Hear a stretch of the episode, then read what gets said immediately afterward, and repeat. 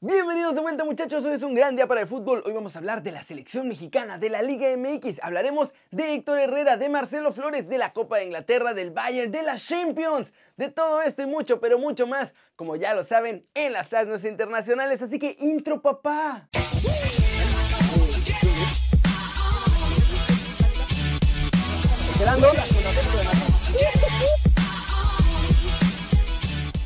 Arranquemos con el resumen del partido entre el Tri de todos nosotros y Guatemala, porque estuvo entretenido media hora y la verdad pues es que estaba muy difícil que se le complicara al Tri porque nos pusieron un flanecito. Y es que la selección mexicana salió desde el primer minuto a controlar el juego muchachos, tanto así que desde el 5 empezaron a ganarle a los guatemaltecos, con una anotación de Henry Martín que aprovechó asistencia de su compañero en Coapita la Bella, Sebastián Córdoba.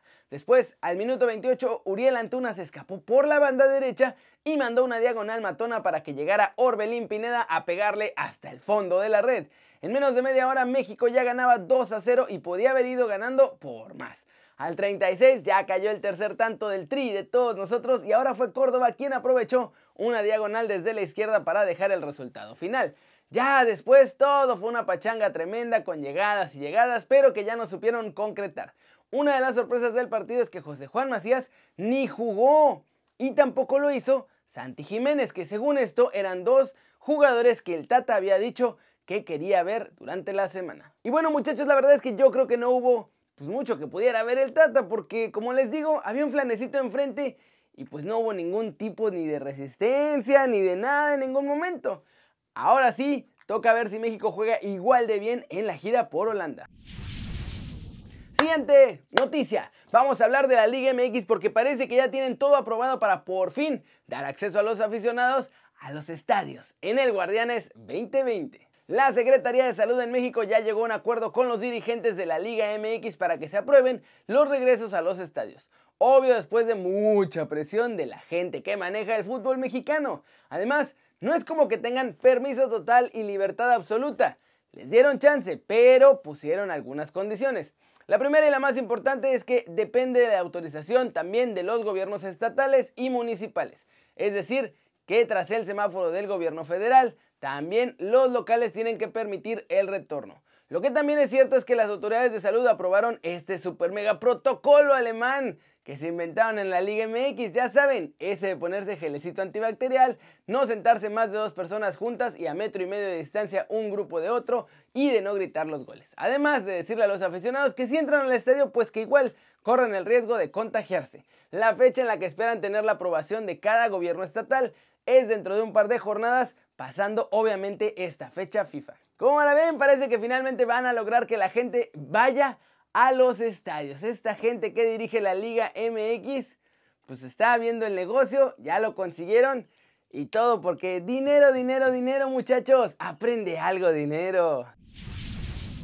Vamos ahora con más noticias de la selección mexicana porque Tata confesó que los clubes de la Liga MX no le pusieron peros y convenció a los de la MLS y ya tiene su lista para la gira de Holanda. Y es que muchachos, Tata Martino salió a decir que en realidad no fueron los clubes de la Liga MX los que le impusieron lo de llamar máximo a dos jugadores por equipo, sino que fue una decisión suya y de su cuerpo técnico para no afectar mucho a lo que se juegan cosas importantes en este Guardianes 2020. Eso sí, Supongo que además lo deben seguir queriendo muchísimo en la MLS porque también en la Liga de Estados Unidos aceptaron dejar que jugadores mexicanos fueran con el Tri. Además terminó llamando a Gerardo Arteaga porque pues no tenía suficientes laterales de la Liga MX. Finalmente la lista oficial quedó de la siguiente manera. Los porteros son Talavera, Hugo Rodríguez y Rodolfo Cota. Los defensas tuvieron algunos cambios Iván Edson Álvarez, Néstor Araujo, Gerardo Arteaga, Jesús, Gallardo, Ale Gómez del Boavista, César Montes, Héctor Moreno, Chaca Rodríguez, el Tiva Sepúlveda.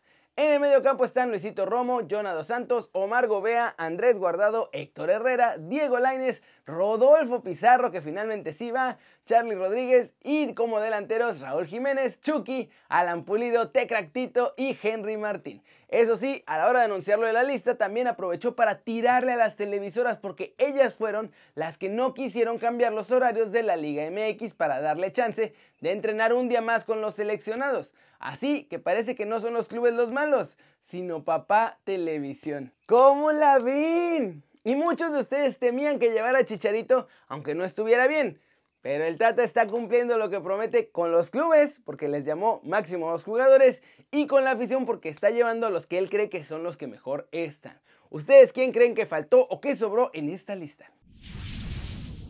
Y vámonos, vámonos con el resumen de los mexicanos en el extranjero porque hay novedades de Marcelo Flores que ahora sí va a ser jugador al 100% del Arsenal y muy malas noticias para Héctor Herrera. Y es que en España muchachos reportan que el Atlético de Madrid está teniendo serios problemas para poder acomodar al más guapo de todos nosotros en otro club. Héctor Herrera no contado en absoluto para el Cholo Simeone y la verdad es que pareciera que fuera invisible. Ni con cinco cambios disponibles lo ha metido en el arranque de la Liga Española. La cosa es que no parece haber ningún otro equipo interesado en fichar al mexicano y a solo cinco días de que cierre el mercado, eso podría significar que el más guapo de todos nosotros se quede congelado en el Atlético por lo menos hasta el siguiente mercado. Eso sí, siguen buscando el equipo, pero ojo, que hay riesgo de que se quede en Madrid y de que casi o que de plano no juegue lo que resta de la temporada. Por otro lado, Marcelo Flores, buenas noticias porque va a ser oficialmente jugador profesional del Arsenal. Y es que su papá, Rubén Flores, ha revelado que ya está listo el contrato profesional de nuestro chavito. Sin embargo, por las reglas de la FIFA y de la UEFA, Marcelo no puede firmar un contrato profesional antes de los 17 años de edad. Eso significa que hoy, primero de octubre, Marcelo y su papá ya vieron el contrato, saben cómo está la cosa y por fin se ha firmado porque es cumpleaños de nuestro chavo y se hace oficial su incorporación profesional con los Gunners muchachos. De hecho, hasta ahora había estado teniendo un contrato de academia y su papá reveló en entrevista que Per Mertesacker, el alemán, ex seleccionado y ex jugador de los Gunners, obviamente, le tiene mucha fe. Que de hecho creen que máximo en dos años lo podremos ver jugando con el primer equipo de forma constante, muchachos. ¿Cómo la ven? Regalazo de cumpleaños. Firmar tu primer contrato como profesional. ¡Qué Ojalá que le siga yendo muy bien a Marcelo ahora que ya firmó con los Gunners y que pueda llegar al primer equipo del Arsenal para que sea no solo de los mejores ahí, sino de los mejores en el mundo. Flash News, la Supercopa de Alemania fue por octava vez en la historia un trofeito que fue a parar a las vitrinas del Bayern Múnich. No le gana nadie en internacionales, muchachos. Ahora le ganó al Dortmund en un partidazo que terminó 3 a 2. El Krasnodar, Salzburg y el Midland certificaron su fase a la fase de grupos de la Champions League ante el PAOK de Atenas, el Maccabi Tel Aviv y el Slavia de Praga respectivamente y con esto quedaron listos todos los participantes de la competición europea. Juan Mata con un golecito y una asistencia guió el triunfo del Manchester United ante el Brighton and Hove Albion en los octavos de final de la Carabao Cup y este partido terminó 3-0. En otro encuentro, James Rodríguez dio una asistencia de gol en el triunfo del Everton ante el West Ham 4-1 para también clasificar a los cuartos de final de la Copa Inglesa. Real Madrid se llevó tres puntos importantes en un partido en el que batallaron ante Real Valladolid. Al final los merengues ganaron 1-0, pero fue en gran medida gracias a Courtois que paró todo y un golecito de Vinicius. El Atalanta derrotó 4-1 al Lazio en su duelo de la Serie A y gran actuación de Papu Gómez con dos goles cuando más se le necesitaba. Esto fue una goleada gracias a este jugador.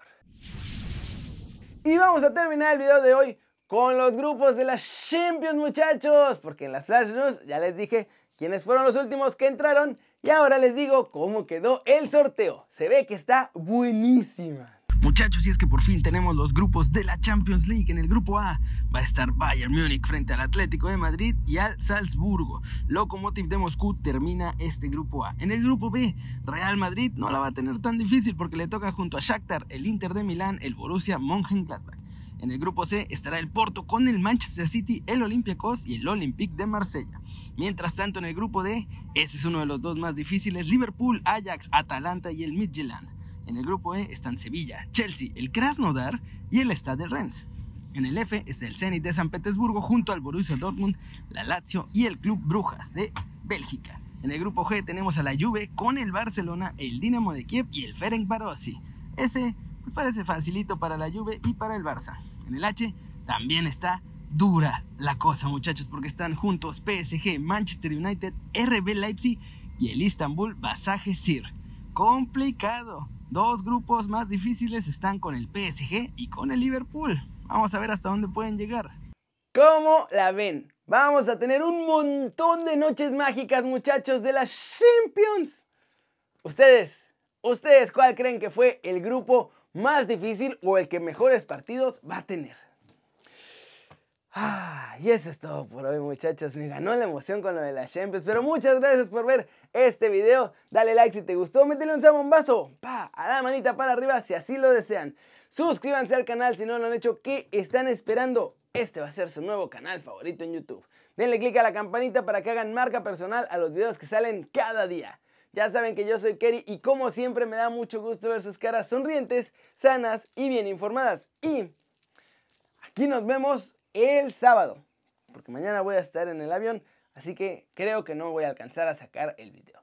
Pero el sábado aquí nos vemos de vuelta desde la redacción con Kerry News y los partidos de los mexicanos allá en Europa, para que sigan logrando todos muchachos. Chau, chau.